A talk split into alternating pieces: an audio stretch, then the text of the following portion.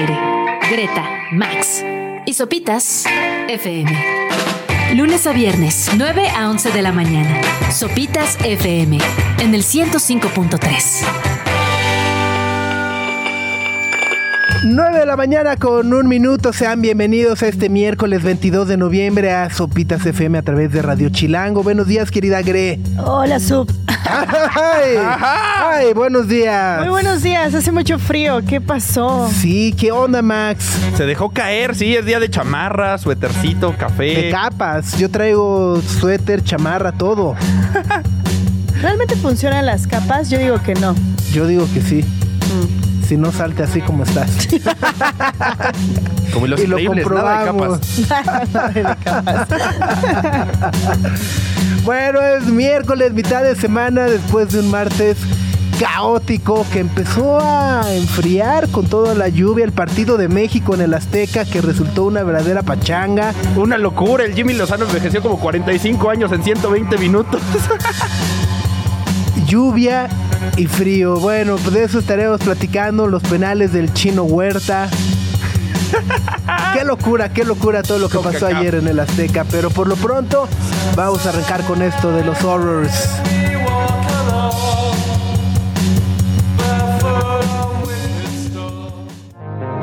Canciones oscuras para días oscuros. Fríos, nublados, con niebla. Vampirescos. Exacto. De sacar la cobija del tigre, un champurrado y ver el mundo arder. Champurrado. Pero ¿Cuál es la diferencia entre champurrado y atole? Eh, según yo que el champurrado lleva masita. ¿Masita? Ajá. ¿Y el atole? ¿No? Es ¿El atole con qué se hace entonces? Con Maíz. ay, trigo. Tri- ah. Creo, ¿eh? creo, creo. Se lo preguntaremos a Pedro Reyes cuando venga. Ajá, exactamente. Exactamente. Pero bueno, pues son las 9 de la mañana con 9 minutos en este miércoles. Ya platicamos lo ocurrido ayer por la noche en el Estadio Azteca, Gremax. México se jugaba su clasificación a la Copa América del 2024 contra Honduras. Se había perdido 2-0 en el partido de ida la semana pasada en Honduras. Ayer era la vuelta. México tenía que ganar por dos goles para mandar a la largue o por tres para calificar. Pero si Honduras metía uno, México Todos tenía que meter cuatro. Ajá. Lo cual, bueno, en una selección que suele meter pocos goles, pues es ajá, imposible. Y el partido así fue, ¿no, Max? Eh, El partido fue un sufrimiento. La verdad es que México al principio no jugó mal. Hubo varias de gol, hubo un poste por ahí. El portero hondureño medio tuvo suerte, dos, tres veces se la encontró. Pero de repente cayó la desesperación y la pelota no entraba, no entraba, no entraba, no entraba. Y al minuto 101, Sí, sí, sí, sí, habían dado. Bueno, o sea, Luis, Luis Chávez metió en el primer tiempo al 43. u- un gol de tiro Metió libre. el 1-0, ¿no? Ajá. Y de ahí decía, no, ya ahora sí, vamos a 8-0. Y luego nada. Es que eso me, me encanta. Greta se nos queda viendo con cara así de, ay, es que estos fans, estos FIFAs, Así- ¿cómo les...? ¿Por qué tienen esperanza todavía? Es Ajá. como... Es que, ajá, eso es lo que me- más me llama la atención. Más allá de la esperanza es justo como esa soberbia, eh, ridícula soberbia, así de, hombre, es Honduras, Honduras. 8-0, fácil, y de repente 2-0 y 2-0, inútiles, corran los buenos para nada, ¿no? A ver, espérense, perdió México. El, el- el primero. El primero. Ahí y este lo luego el de ayer, ajá, el de ayer iban 0-0, ya la gente se empezaba a desesperar y al minuto 43 meten el 1-0. Ok. Y entonces ya con eso libre. otra vez el estadio otra vez de ¡Eso, mi México! Sí se puede. 1-0, 8-0, vamos a ganar ahorita, les van a faltar manos a los hondureños, no sé qué. ¿No? Y luego, pues sí, minuto 90, nada. Y con ese marcador Honduras seguía clasificando. El árbitro da nueve minutos de añadido.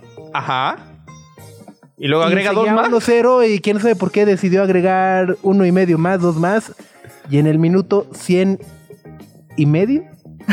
Ajá. México se encontró una- un rebote ahí en el ¿Y área da, da, y gol. Y se fueron a tiempos extra. Porque que habían que, o sea, en el, de- empataba el en el primero era ajá. 2-0, ahora 2-0, estaban empatados. Entonces luego hay tiempos ex penales. Los tiempos extra pasaron al olvido, no pasó nada durante media hora, nomás se mojó la gente. O sea, Ajá. horrible. Ajá. Y luego directo a penales. Y ahí, pues la CONCACAF hizo de las suyas.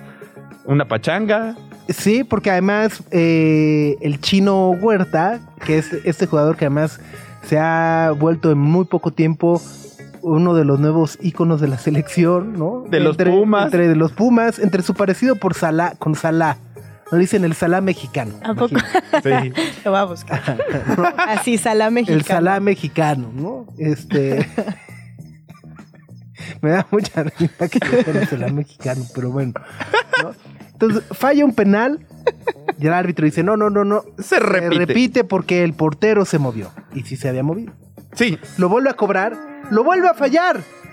Y el árbitro dice: No, no, a ver, espérense, se volvió a Se mover el volvió a portero, mover el que lo vuelva a tirar. Y entonces parecía, nos quedamos aquí hasta que el chino Huerta la meta. O sea, el- el- Hasta que no falle. once y media de la noche ya era para ese entonces. Ay, no. Y finalmente, bueno, pues ya México gana en penales. No se parece, solo está barbudo y chino. Solo porque tiene. Ajá. Ajá, yo, pero yo pensé que sí se parecía, o sea, genuinamente sí se parecía. Ah, no, no tanto. Trae acá el bien, look. Funciona. A la distancia. Ya sabes, con la cámara de la tele. Ahora, es dices, un "Ah, jugador que me da, que, que, que respeto mucho y me da mucha ternura porque, ¿no? Habitualmente como que los jugadores de fútbol son así, de, ah, sí, chavas, autos, moda rock and roll y así. Ajá. ¿no? Y él es así de, le voy a guardar mi playera a mi mamá. no, ya es así de, ah, el chino huerta. ¿Cuántos que le- años tiene? no sé, pues, ya se ve baquetón, ¿no? Está peludito. Está barbudo. está bastante peludo. Tiene 22. Ah, Está está joven. jovencito. Pero qué bueno que no está maleado. ya Ajá, sabemos que cómo termina ah, mi uniforme no, este se lo voy a dar a mi mamá. ¿no? ah, digo, chino huerta. más como tú, chino huerta, más como tú. Ah, bueno, entonces sí pasamos a la Copa América. Pasamos, Ajá. ahí estaremos Rayando. el próximo año. que se agarren todos. La prensa hondureña nos odia. O sea, hoy amanecieron todos en Honduras gritando que fue un robo. Pues es que, ¿cuántas veces se repitió el penal? Tres. es absurdo. O sea, a veces sí se siente en la CONCACAF que somos el América y se siente raro decir como, bueno, como que nos está ayudando un poquitín el árbitro. Sí, sí, sí, sí, sí, Poquito. sí, sí. No, Totalmente. Totalmente.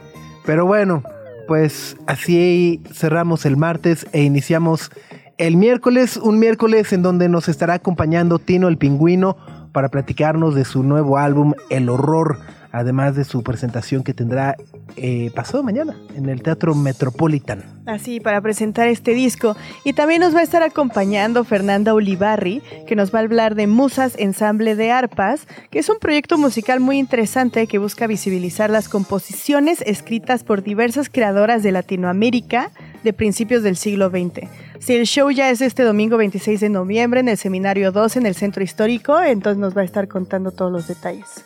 Ahí está.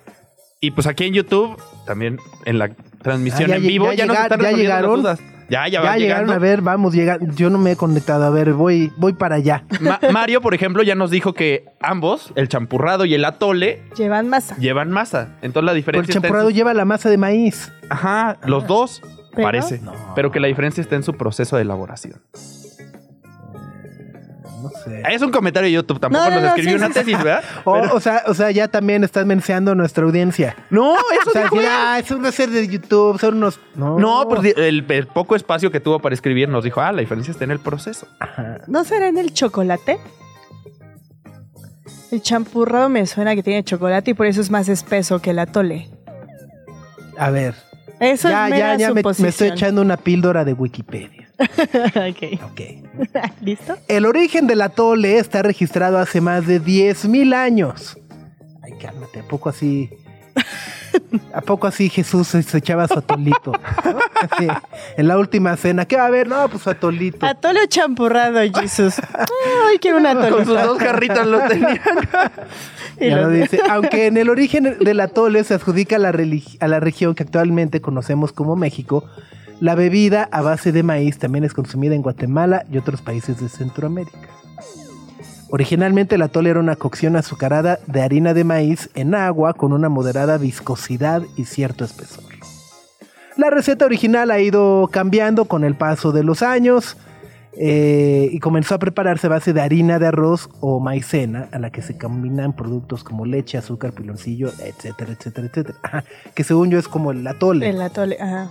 Y luego el champurrado. A ver. Eh, a diferencia del atole, el champurrado se elabora con masa de maíz, misma que le da el toque espeso tan característico en su forma tradicional. En resolución, la diferencia entre ambas bebidas no radica en sus ingredientes, sino en su proceso de elaboración. Mario tenía razón. Ah, ¿verdad? Discúlpame, Mario. A ver, Mario una Meraz. disculpa, Max. A Mario Meraz. Mario Meraz, una disculpa. No, no noto tu humildad, Max. Dijiste eso. ¡Yo tú dijiste es un comentario de YouTube ahí. No, pero, o sea, que en poquito espacio nos resumió todo, digo. pero bueno, entonces gracias por avisarnos que la diferencia está en su preparación. Pues váyanse por un atole, un champurrado para el frío. Y una- un tamalito. Ah, es que Una guajolotita. No, no está probado, ¿no? ¿Qué? ¿Eh? ¿Qué ¿Qué? Que, el, que el tamalito no está probado en la dieta. No, Ah, yo pensé que en la vida diaria yo. No está qué mal probado, No mexicano. está probado. Bueno, para cuando Mi glucose Engañas. se enoja, llora cada vez que le- cada vez que no sigue su método. Eh, ¿qué, más, ¿Qué más? Pues, pues sí, un tecito, ¿no? Al menos. Bueno, yo no soy fan de los tés. Busque la canción. No eres fan de las Oh. capas, no eres fan de los tés. ¿De qué eres fan? ¿Qué te gusta? Pues los iluminamos tu tamales. día? Unos tamales. Los tamales. Unos tamales de chivo. Los así, oaxaqueños. tengan- Mis favoritos son los oaxaqueños. Están, tienen más salsita, Ajá. Ah, son más como consistentes. Y los otros, que son tamales normales, luego están muy masudos, ¿no? Sí. Así tre- se te hace un bolo ahí en la boca, así. ¡Ah, Ajá, o luego lo pides de rajas y te ponen así una raja. una El, el oaxaqueño sí. con- Y el oaxaqueño viene recio. venga ahí con sus sesos. Ay, ya se me antojó. Quiero llorar. Entonces, ya saben, mándenos unos tamales, se van a ya, agradecer. ya, ya. Se, se Bueno. aceptan. Greta, Max y Sopitas en el 105.3 FM. Gre, ¿qué diablos pasó con. Ay, Melissa Barrera. Barrera, Scream 7? O sea, a mí lo que más me sorprende de todo esto es que vamos en Scream 7. y cada vez son más exitosas. y la 6 Ese- está chida. La 6 es buenísima. buenísima. Se estrenó este año. Ok, pero bueno, eh, Scream 7 que está programada para estrenarse el próximo año, eh, el día de ayer se anunció que habían despedido o recortado del elenco a la actriz mexicana Melissa Barrera. Sí, eh, fue un tema bastante complicado y sorpresivo porque ayer anunciaron, por ejemplo, que Susan Sarandon forma parte de una de las agencias más importantes de Hollywood, la UTA, donde está Bad Carol G, Rosalía. Hay un montón de artistas ahí y la sacaron porque en redes sociales había estado postulándose a favor de Palestina. Entonces, como que la agencia cortó relaciones con, con Susan Sarandon y minutos después justamente anunció Spyglass, que es como la productora Ajá. principal detrás de la franquicia de Scream, que Melissa Barrera salía de la franquicia, ya no protagonizaría la séptima producción de Scream, porque también había hecho comentarios pro-palestinos y antisemitas. Entonces, es una situación bastante complicada porque desde hace mucho Melissa Barrera había estado eh, publicando en sus redes sociales como artículos o algunos posteos que hablaban sobre lo que estaba sucediendo en la franja de, de Gaza. Sí, Pero sí. parece que la gota que derramó el vaso fue un story donde subió un texto escrito por ella, donde como que su, su postura era de... ¿Por qué dicen que una organización terrorista hace eso, pero un gobierno solo está actuando en defensa propia, hablando de, lo que hace Israel? Como aludiendo a que también son actos terroristas los que ha estado haciendo Israel. También dijo que lo que sucedía en la franja de Gaza era similar a un campo de concentración, pero esta vez perpetrado por los mismos judíos, de lo que alguna vez fueron víctimas durante la Segunda Guerra Mundial y demás. Entonces, eh, sí, la sacaron, la votaron. El director de la franquicia, empezaron a escribirle mucho en Twitter o ex al director de la franquicia, y él sacó un comunicado muy cortito que dijo, me parece asqueroso lo que está pasando, pero no fue mi decisión, así que no estaba en mis manos. Ok. Entonces sí, es complicado porque Eh. Melissa Barrera era la protagonista principal junto con Jenna Ortega. Entonces, ahora también muchos están preocupando por cómo se va a desarrollar la franquicia y la necesidad ahora sí extrema de traer de vuelta a Nip Campbell. Yo- yo- es que yo justo yo me quedé en el scream de Nip Campbell y Courtney Cox, man.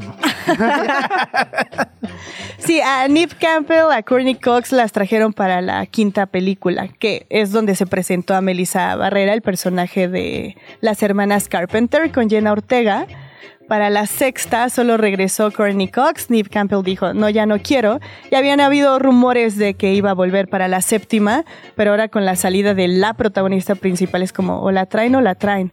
Pero sí es, es, una situación bastante complicada porque se ha visto como muy expuesto que si las posturas son a favor de Palestina, eh, algunos actores se meten en problemas, como Mark Ruffalo, que también se ha estado metiendo en muchos problemas sí. por, pues, por mostrar la otra cara de la moneda. Y es que es un tema, a ver, de por sí es un tema muy complejo, con muchas aristas, donde me parece que no se puede estar completamente de un lado, uh -huh. ni mucho menos del otro, ¿no? Eh, eh, creo que, creo que, eh, vaya, al menos lo que me parece es que justo día a día hay miles de personas que están siendo afectadas de una manera eh, trágica por el conflicto que está ocurriendo y lo platicamos hace unos días, ¿no? Me parece que eh, mientras la, la, humanidad o gran parte del mundo se plantea el conquistar el espacio y llegar a Marte, lanzar satélites y la inteligencia artificial y demás, no estamos poniendo atención a los verdaderos problemas que nos afectan, como el cambio climático uh -huh. y por supuesto las guerras que siguen ocurriendo en diversas partes del mundo. Está por supuesto lo, lo que está sucediendo en Israel y, y, y, Gaza, pero no podemos olvidarnos también de lo que ocurre en Ucrania y Rusia. Uh -huh.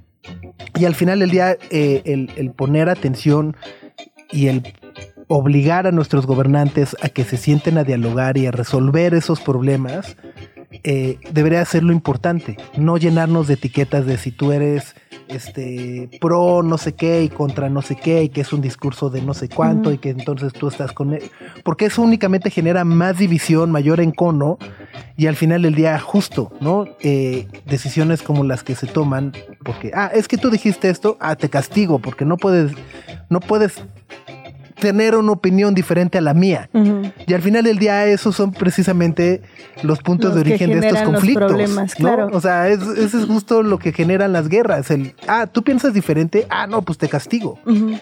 Y es, es, esa parte me sigue pareciendo brutal. Increíble. ¿no?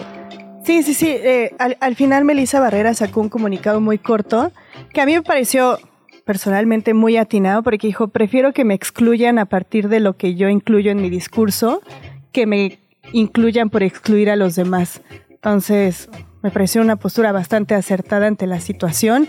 Pero sí, Subs, coincido mucho, eh, mucho contigo. Es como concentrarnos en los verdaderos problemas que nos atañen aquí y evitar todas esas diferencias que luego sí. solo alimentan los conflictos. Y, y, y tratar de, de, entender y no etiquetar, ¿no? Uh -huh. O sea, a mí algo que me brinca mucho es justo de... Porque parecieran hasta, hasta bandos, ¿no? Este, no, es que tú eres sionista, no, y esto tú eres el otro. No, no, espérate. O sea, justo. Él está viendo una cosa que a lo mejor tú no estás viendo y estaría chido que pudieran platicar y, y, explicar y decir, ah, mira, es que lo que estoy entendiendo estás. Ah, pues sí. ¿no? Y creo que al final del día todos estamos de acuerdo, quiero pensar, en que es muy triste que niños estén Civiles, muriendo, ¿no? Eh, sí. eh, eh, en Israel, en Gaza, en Rusia, en Ucrania, ¿no? O sea, no podemos olvidarnos, eh, porque esto pareciera justo, ¿no? El, el, tema y los posteos que hemos visto las últimas semanas ha sido mucho de, ah, los niños de Gaza y los niños de Israel. Sí, no olvidemos que en Rusia y en Ucrania miles de niños fueron separados de sus familias también, ¿no? Y, y entonces también es, ok, queremos defender a los niños, defendamos a todos, a todos ¿no? Sí. Este, eh, sí, caray, es, es un tema muy, muy complejo, pero además empieza a enredarse todavía muchísimo más cuando justo empieza a haber este tipo de eh, censura, castigos, mm. porque además eso va a llevar, seguramente implicará autocensura de muchos otros personajes que digan, ay, yo quería, ay, este, pero pues igual y igual me quedo sin chamba, ¿no? Ajá, o sea, este, igual mejor ya no digo nada.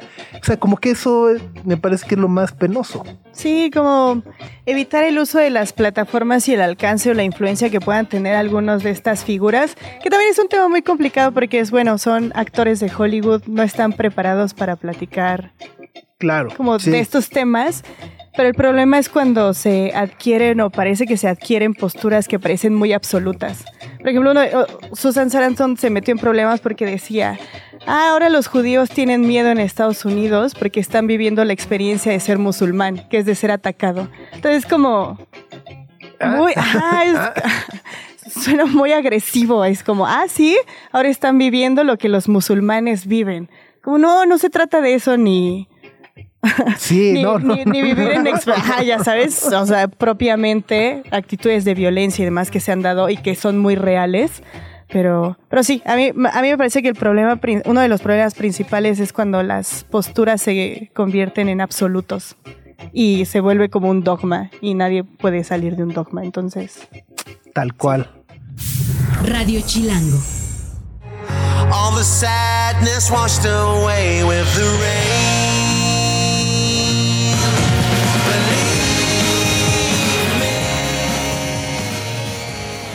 Liam Gallagher, que anunció una serie de conciertos en el O2 Arena el próximo verano para estar cantando en su totalidad el Definitely Maybe de Oasis. Algo por lo que lo amamos y lo odiamos al mismo tiempo. Pero el, odio de dónde viene? Por, pues, no debería de hacer eso. Por la fantasía que implica. Pues sí, no debería de ser. No son sus canciones, nomás las canta. Ah, si el resto del grupo no está ahí, ¿para qué va? Y dice, ay, yo voy a cantarles el disco. Pues sí, tú ni lo hiciste, mano. no, nomás, cantaste lo que te pusieron enfrente.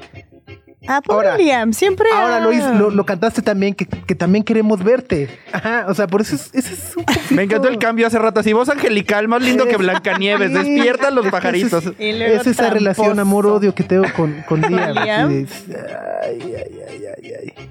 Pero bueno, ya veremos qué es lo que ocurre de aquí al próximo verano. Lo que sí ocurrirá este fin de semana es la presentación de el grupo coral, el ensamble de arpas de Fer Olivarri llamado Musas.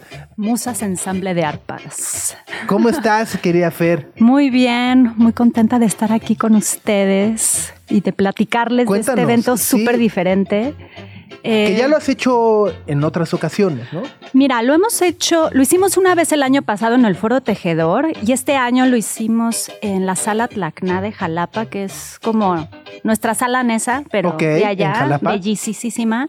Y también en Tehuacán, Puebla y este, en otras fechitas, pero fuera de la Ciudad de México.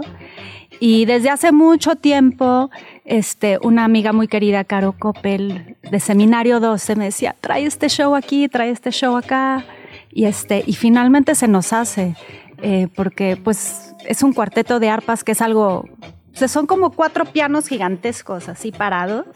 es algo que no se puede hacer siempre fácilmente, como llegar con tu guitarra y conectarla.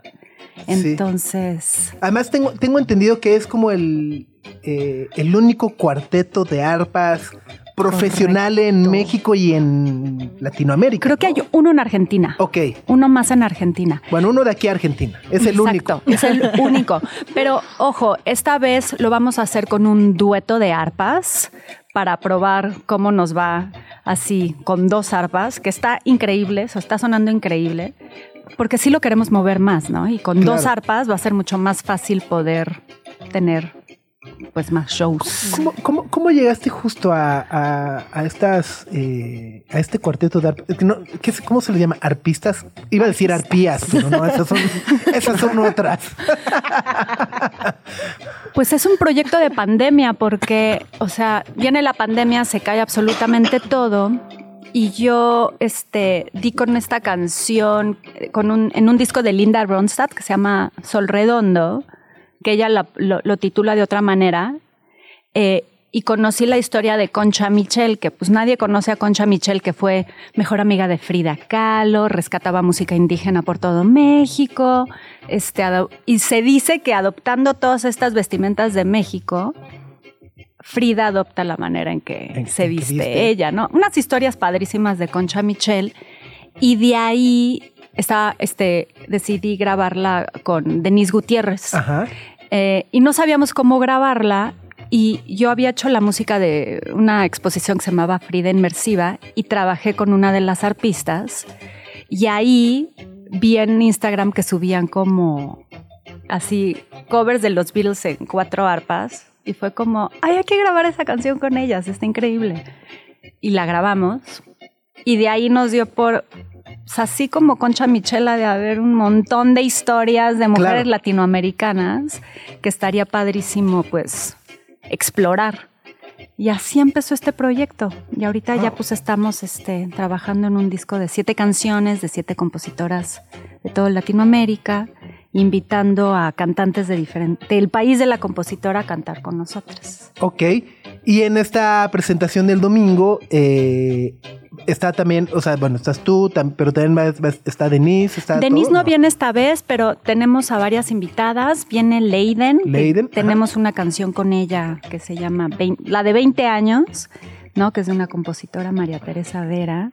Y también va a estar eh, Madame Recamier, que es una Ah, amiga muy padrísimo. querida.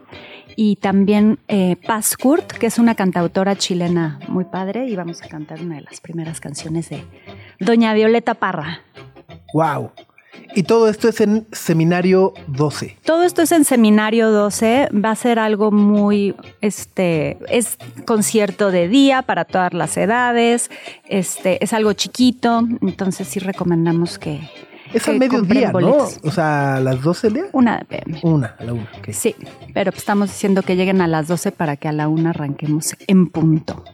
Suena fenomenal y me, me gusta además que dice, incluye bebida de cortesía. Incluye bebida de cortesía. Oye, suena, suena eh, padrísimo. Ya, y bueno, ya lo has presentado, decías, ¿no? Ya lo estuvieron Sí. presentando en Jalapa, en Puebla y demás. ¿Cómo, cómo ha sido también esta parte de, eh, bueno, montarlo y luego ya cada show, cada presentación, pues va un poco como aceitándose más? Totalmente. De hecho, ahorita que empezamos a ensayar, yo, o sea, ya llevamos promocionando un par de semanas y como que yo traía terror, pero ahorita que ya empezamos a ensayar dije, no, ya no lo sabemos, ¿no? Ya no es este, el año pasado que fue en el Foro Tejedor que fue de primera vez, Ajá, así de, auxilio, ah. Este, pero la- a diferencia de, de mis historias de ensayar con mis ba- bandas de, no, nos vemos a las 4 y empezamos a las 5 aquí, las musas es, ensayamos a las 8 y yo no manchen, no, no, no me hagan esto, mejor a las nueve y media. Entonces es muy lindo este... Es muy bello trabajar con ellas porque son unas músicas súper, súper dedicadas y pues eso para mí es un regalazo. Totalmente. Y creo que justo la, la- la oportunidad de ver un espectáculo con arpas, ¿no? Que es un instrumento no, no común, ¿no? No No. tan común. eh, es una oportunidad única.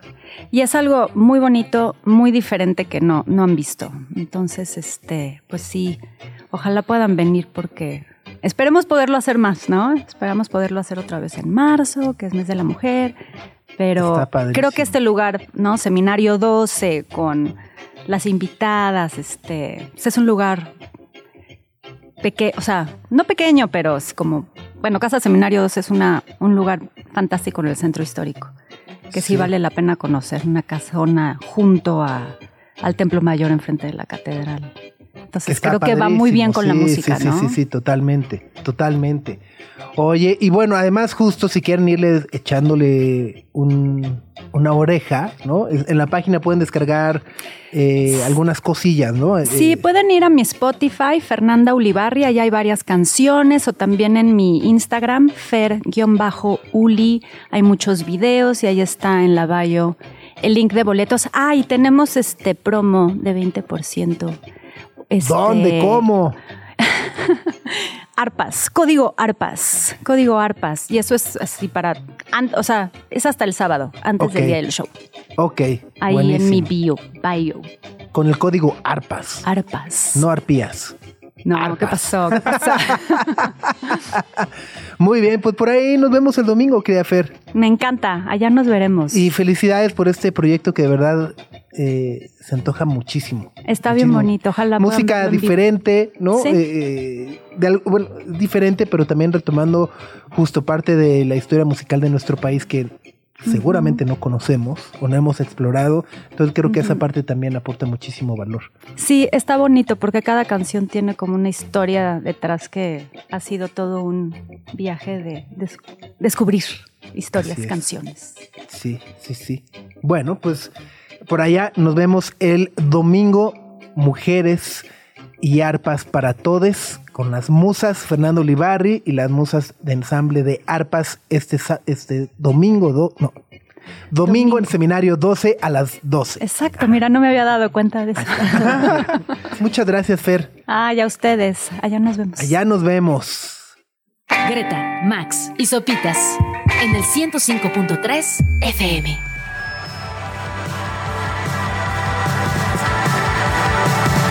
Esto es de Norway. Se llama Este lugar a las 10 de la mañana con 4 minutos. Me dio frío. Me dio un escalofrío. Se supone que cuando te da un escalofrío hay un fantasma.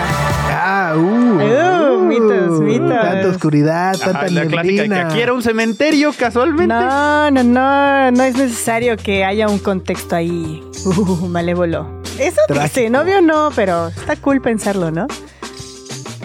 ¿No? que No tienes sé. un fantasma atrás, ¿no? ¿No está cool? Como la película esta coreana, lo traes colgado acá encima. Japonesa. Llevan. Imágenes del más allá fue el nombre que recibió acá. Ándale, Está pues. buena. Sí, estaba buena. Tal cual. Oye, bueno, hemos platicado de cosas eh, desastrosas esta mañana. eh, pero justo hay, hay, hay cosas Buenas. cosas bonitas pasando en el mundo, cosas muy conmovedoras. eh, y esta es una de esas historias que sí es de cámara. ¿Quién, quién está cortando cebollas? ¿no? Eh, y, es, y es la historia de una eh, editora de libros que se llamaba Casey Ryan McIntyre en Estados Unidos, que desgraciadamente padecía cáncer de ovarios y falleció el pasado 12 de noviembre. Sin embargo, antes de morir, pasó sus últimos días, eh, pues tratando de eh, ayudar a otras personas.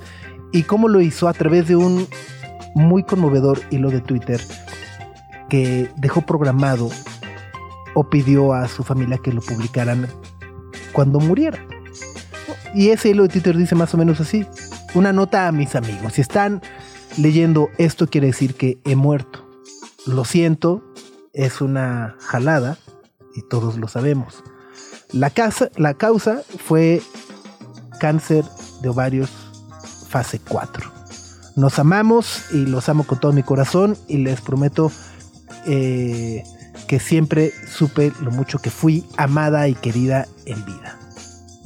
Y dentro de este eh, hilo dice, bueno, pues no me quiero ir sin ayudar a otras personas.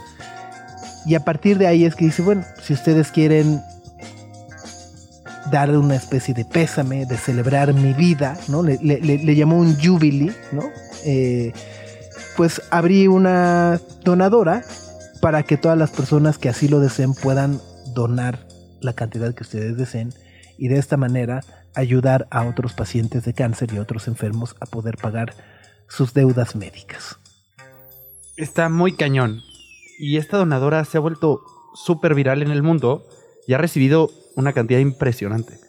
Va en 600 mil dólares. Ajá, esas son las donaciones. Esas son las donaciones y luego eh, la plataforma donde hace la donación dice, bueno, por cada dólar yo pongo otro cacho más, ¿no? Y se han ido sumando y en estos 10 días, desde que se publicó este tweet, desde que falleció y se abrió esta campaña, eh, ha recaudado más de 50 millones de dólares para pagar las cuentas médicas de otros pacientes en Estados Unidos.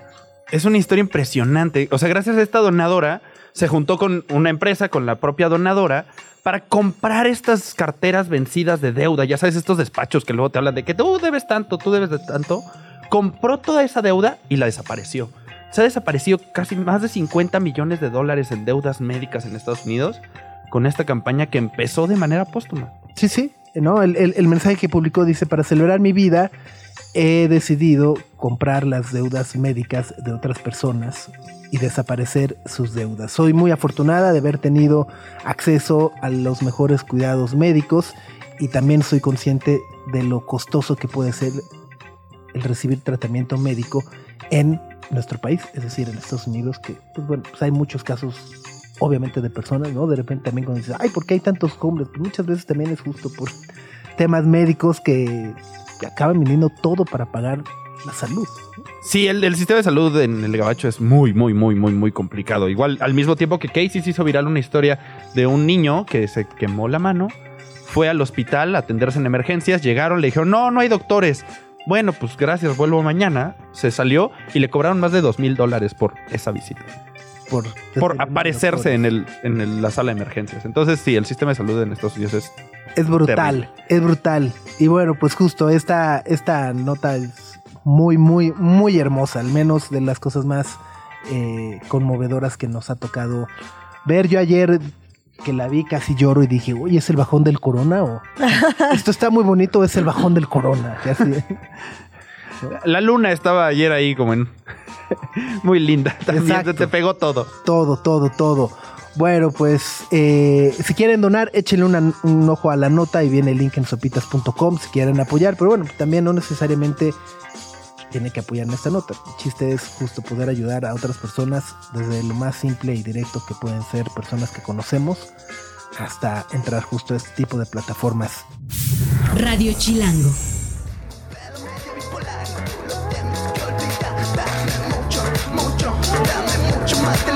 Porque hay todo, todo, todo un mundo aún por explorar. No me excuso, incluso, aunque lo he tratado de ignorar. Tengo un pedo medio bipolar y tú no tendrás que olvidar, no más. La canción es Fractúbela.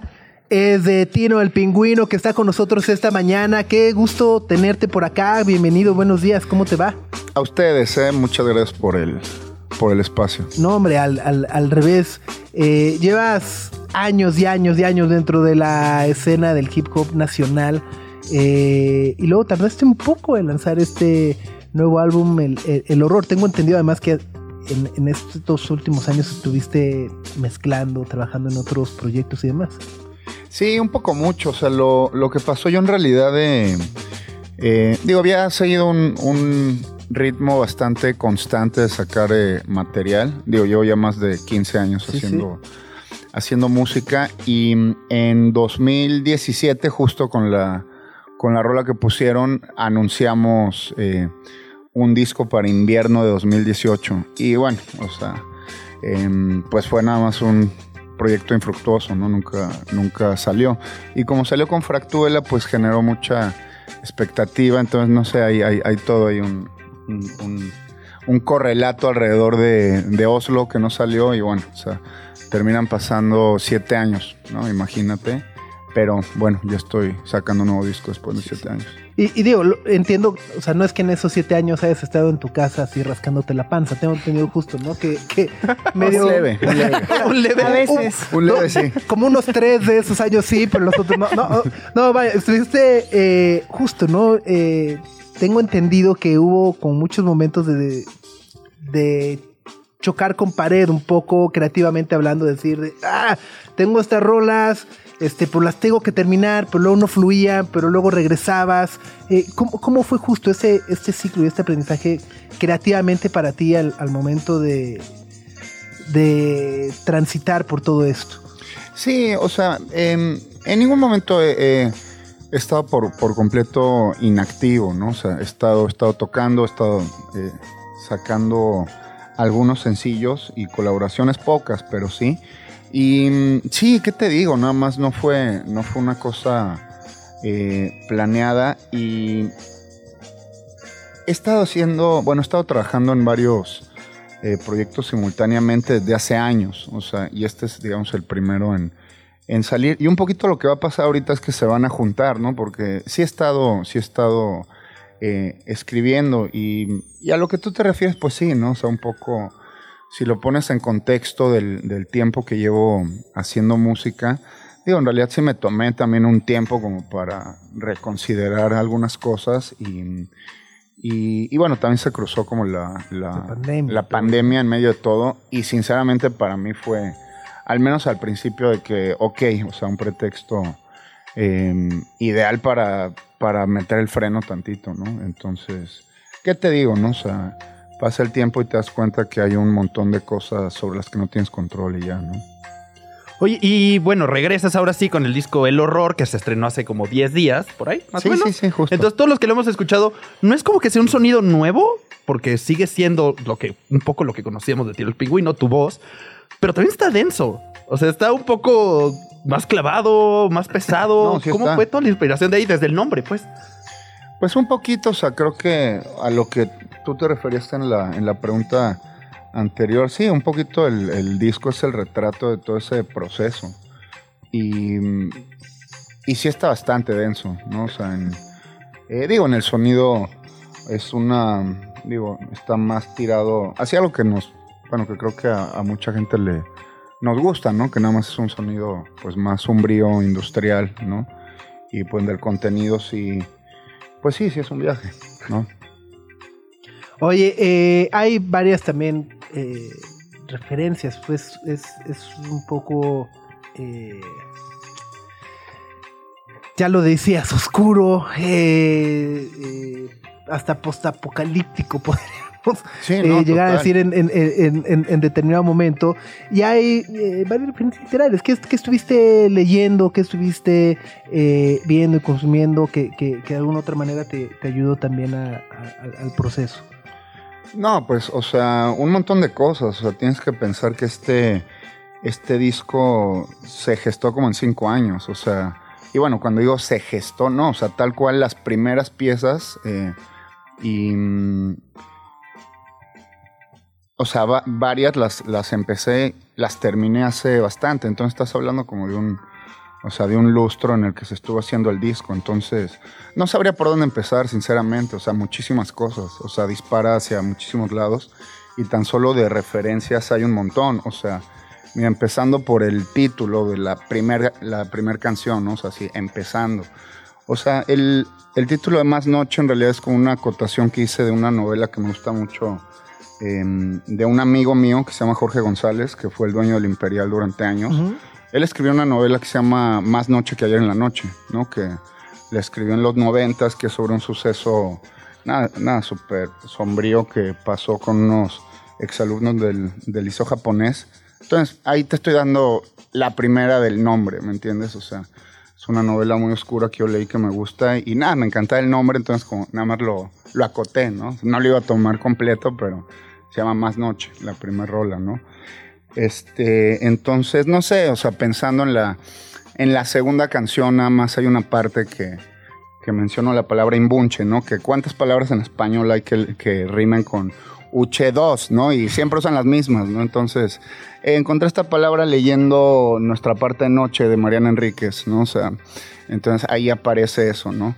Eh, no sé, también al principio que es todo como un conjuro, estaba leyendo eh, Años de Indulgencia de Vallejo, que me encanta Vallejo, que es súper denso y súper oscuro. Entonces, o sea, podría no parar, ¿no? O sea, eh, eh, Corazón de Tinieblas de Conrad, este, eh, un montón de cosas de Belbeck, este, Esquinca, no sé, hay un montón de cosas, ¿no?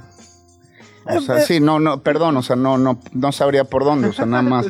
No, es que de verdad sí, digo, los invito, no sé si lo han hecho, porque en realidad solo en, en las descripciones de YouTube están ahorita las letras, o sea, nada, es un contenido, o sea, perdón, sin, sin, sin parangón en, en este tipo de música, o sea, nada más es otra cosa. No, sí, digo, ahorita nos mencionaste alguna de las referencias literarias que existen en este disco, pero te quería, o sea, me llama mucho la atención y te quería preguntar si detectaste todos esos detalles que resultan como tan oscuros y tan densos y que decidiste ponerlos en el disco a partir de los horrores de la realidad. O sea, estamos viviendo como una realidad justamente muy densa, muy oscura, muy pesada. Ocurren muchísimas cosas a diario aquí, en todas partes. Y parece que como que a, partir de esos horrores percibimos justo las cosas más oscuras o las detectamos. Y te quería preguntar si justamente notaste en todas esas novelas que leíste todas esas partes oscuras a partir de la realidad que vivimos? O- Sí, o sea, mira, en, en realidad creo que todo empieza por, por nociones estéticas, o sea, de, digamos, de lo, eh, del, de- desde el, el contenido, la rima, hasta el, hasta el sonido, ¿no? Eh, y en realidad este disco, o sea, es un poquito un homenaje a un montón de discos que a mí me gustan muchísimo, que son discos con los que crecí, ¿no? O sea, que yo crecí, o bueno, digamos, crecí artísticamente en los 2000, ¿no? Entonces va de eso. Y ya contestando, digamos, a, a tu pregunta, pues sí, o sea, un poquito las cosas están bien densas, o sea, y un poquito en la música como que eso no lo ves, ¿no? O sea, nada más está este afán o esta idea de que la estamos pasando poca madre, o sea, y está todo de huevos y un poquito yo no veo que sea así, yo no me siento así y, no sé, con la gente que trato en mi círculo cercano y salgo a la calle y no sé, la gente no está pasando tan bien, ¿no? Entonces, este, pues yo siento este disco como mucho más acercado hacia la realidad que un montón de otras cosas que nada más ves. Y qué te digo, es nada más, eh, en realidad siempre ha estado esa, esa parte bastante activa en mi música, nada más de repente las cosas que han sido más populares pues no son de ese, de ese corte, pero te puedo afirmar que este disco es mucho más parecido a, algunos de mis primeros trabajos. Estoy hablando en, en 2008, 2007, 2009. O sea, ya estaba nada más, digamos, esta afinidad de, de estilo y de, de, que va más por, lo, por, ese, por ese lado, ¿no? O sea, no sé, mi artista favorito, algo con lo que ustedes probablemente estén más familiarizados, es el Pi, o sea, Ron de Jules, ¿no? Sí. O sea, esa es como mi escuela eh, sónica completamente, ¿no? O sea, ese sonido de Brooklyn, este nada, que para su época era futurista, que trajeron la gráfica más sci-fi, de Alien, de cómic al, al, al, al, hip hop, ¿no? Entonces, nada, hay, hay nada más un, una fuente donde viene todo, todo, todo esto y esta es un poquito mi, mi, mi versión de eso. Radio Chilango.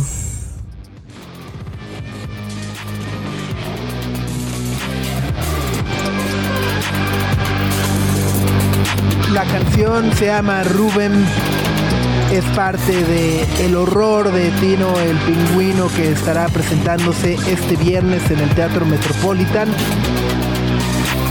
Y justo platicábamos fuera del aire que yo personalmente he tenido la oportunidad de verte en festivales, pero nunca en una presentación en solitario. Me da mucha, mucha curiosidad cómo es ese montaje y esa presentación. No, pues me, me, encantaría que nos, que nos acompañaran el, el viernes.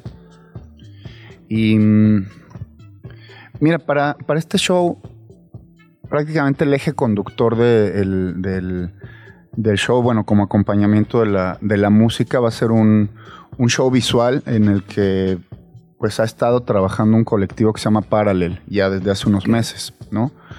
Este, yo conocía, bueno, Alonso se llama Alonso Benton, este, lo conocí hace unos años viendo un show de él en el en el Foro Normandí, ¿no? Y ya lo, ya lo había contactado para eh, algo que hicimos también con pantallas en un, en un videoclip, que es una especie de, de instalación.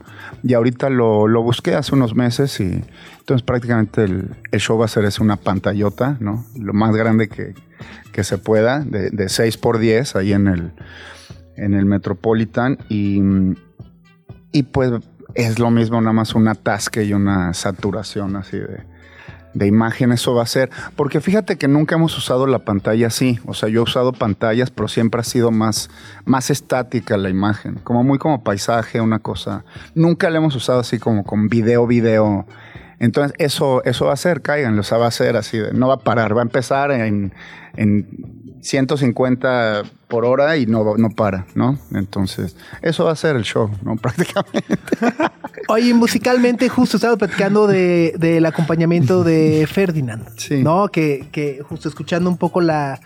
Eh, bueno, lo robusto que se escuchan de repente las bases, ¿no? Eh, eh, esa parte también, porque justo te he preguntado mucho de, de, de, las letras, pero las bases también es la otra mitad. Ah, no, como, claro. ¿no? O sea, ¿cómo, cómo, cómo es el trabajo con Ferdinand que pues llevas varios años trabajando ahí de la mano?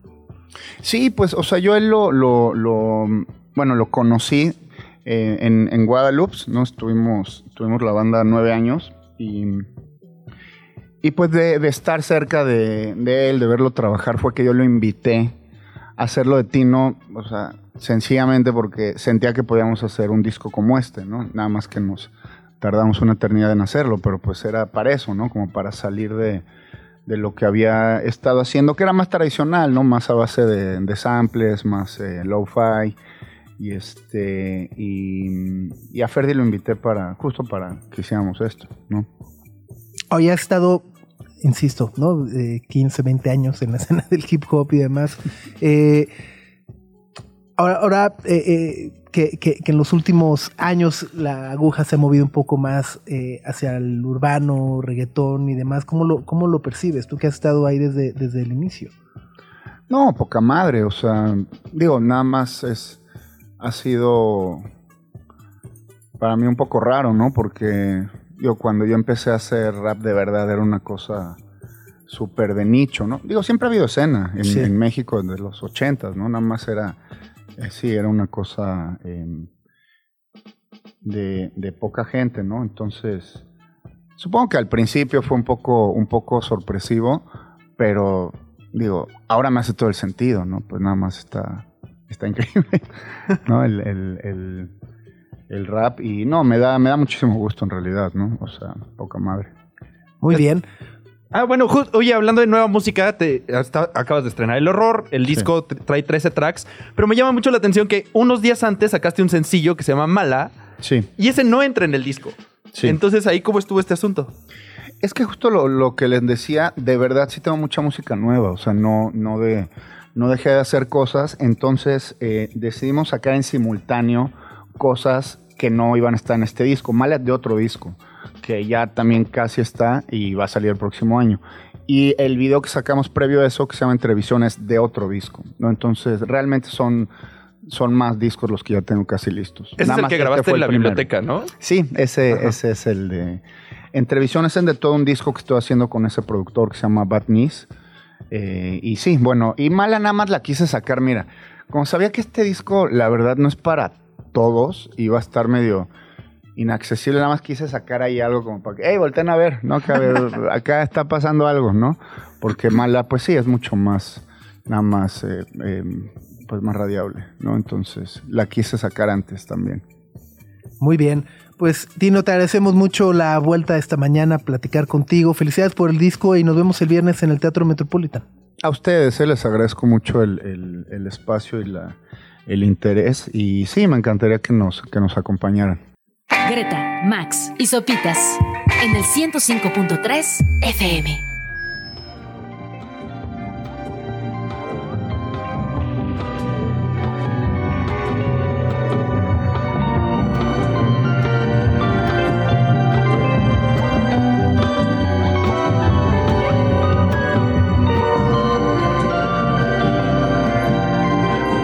Es lo nuevo de The Smile.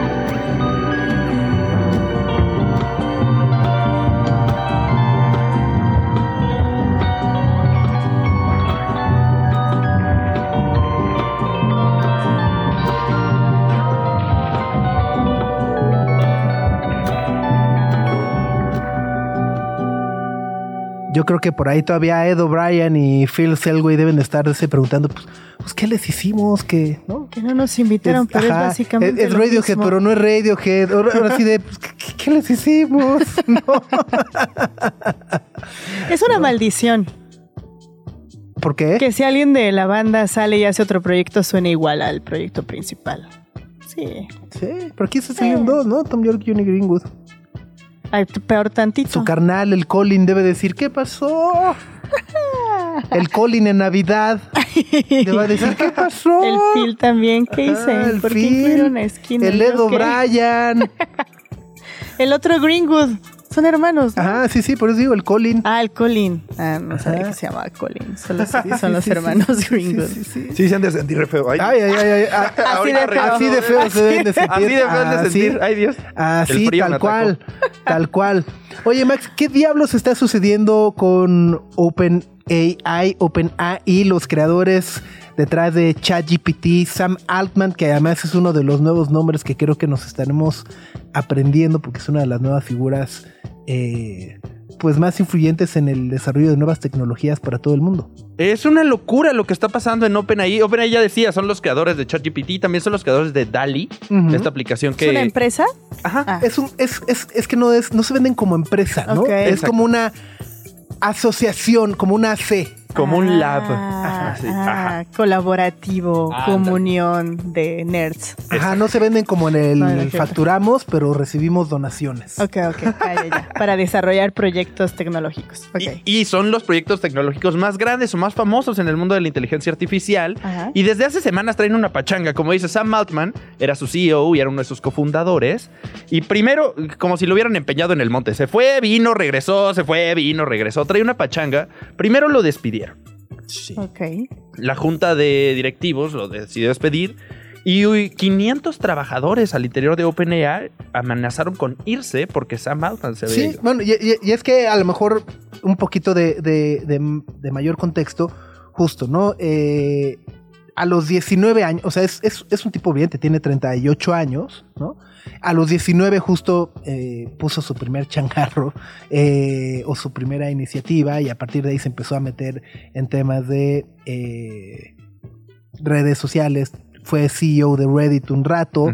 Luego ya justo empezó a desarrollar OpenAI, ¿no? Junto con otros compas.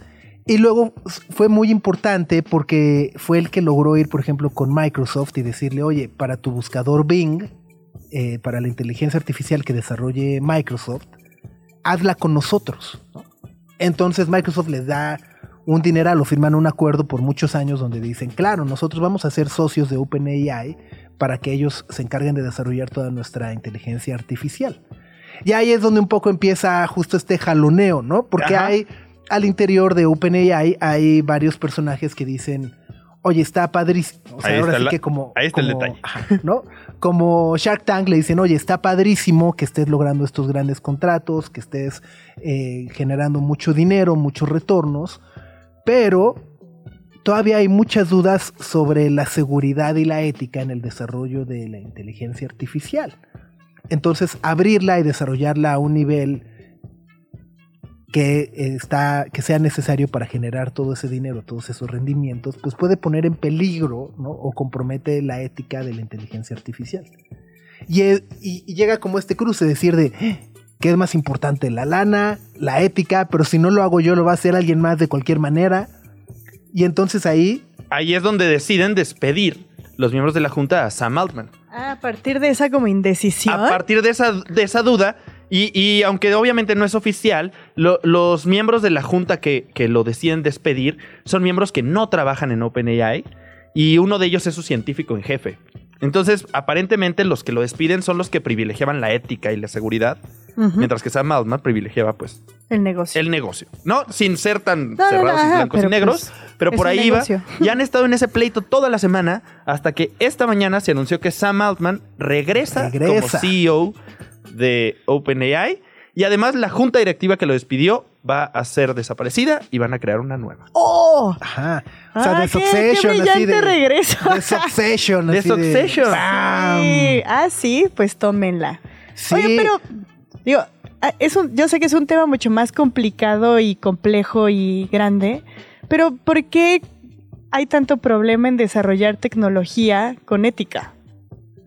O sea, ¿por qué era una u otra? No, Pues no, porque no entiendo. O sea, sé que es complicado, pero. O sea, es que, por ejemplo, o sea, hay, hay muchos. eh, o sea, hay muchas cuestiones que no, no es una respuesta tan sí, sí, fácil. sí, ¿no? O sea, por sí, yo ejemplo, lo sé, yo lo sé. en el tema de los coches autónomos, Ajá. es decir, pues vas en un coche autónomo a 100 kilómetros por hora en la carretera y de la nada te sale una vaca. ¿no? Ujú. ¿Qué, qué, qué tendría que hacer el coche? Frenarse. Frenarse y, y- y a lo mejor generar a, a- a los pasajeros un daño. Atropellar a la vaca. O sea, es como, ¿cuál es la respuesta correcta? Las quién leyes sabe. de la robótica. De... Sí, es, es como. No. ¡ah! No sé, sé que es un tema muy complicado, pero qué, qué horrible que tenga que ser una u otra, porque entonces parece que estamos destinados a desarrollarlas, pero con consecuencias Bueno, terribles. Claro, ¿no? y, y- y- y- y justo, además, vaya, no solamente es un tema de los desarrolladores, ¿no? Lo hemos visto justo con este tema de las eh, fotos falsas que se han hecho de mujeres, ¿no? De los deepfakes y todo, que, que lo, lo hacemos los usuarios, Sí, ¿no? sí, O sea, entonces también es justo ese problema ético de decir, oigan, este, pues a lo mejor esta tecnología tiene un fin súper noble, pero, Pero, cuando lo abramos allá afuera va a haber un barbaján, ¿no? Que va a ser el deepfake de... Entonces es ahí donde está... y se va a beneficiar de eso, y si no lo hago yo, lo va a hacer alguien Ay. más. Entonces, ajá, sí, sí, sí. Y, y hablando de barbajanes, Elon Musk está también metido en esta pachanga. ¿No? Por cierto. Claro. Porque Elon Musk también es uno de los fundadores de OpenAI. ¿A poco? Ajá, él salió en 2018 de la compañía después de que intentó hacer un Succession y volverse el CEO y no le salió. Ok. Y entonces salió de esa compañía y fue una- un enredo terrible. Y ahorita también está intentando, o a menos metiendo presión para que. Sam Altman salga de ahí. Mm. Entonces ahí es como una, un enredo entre tres visiones distintas del mundo. La de Sam Altman, la de los científicos Chisme ajá, tecnológico. y la de Elon Musk hablando de barbajanes. Hablando de barbaja. Hablando de barbajanes, pues también nos vamos. Se acabó el, se acabó el programa. No, nos vemos mañana, Gre. Sí, mañana en punto de las 9 a.m. Les mando un saludo y pasen un buen miércoles, Max. Nos vemos mañanita. Tápense de su pechito que se espera mucho, mucho frío y lluvias y neblina ahí por varias partes de la ciudad. Ahí está. Adiós. Nuestra atención vive en muchos sitios de manera simultánea. Ya puedes desconectarte de este. Sopitas FM. Lunes a viernes, 9 a 11 de la mañana. Radio Chilango, 105.3 FM. Radio Chilango. La radio que... Viene, viene, ¿eh?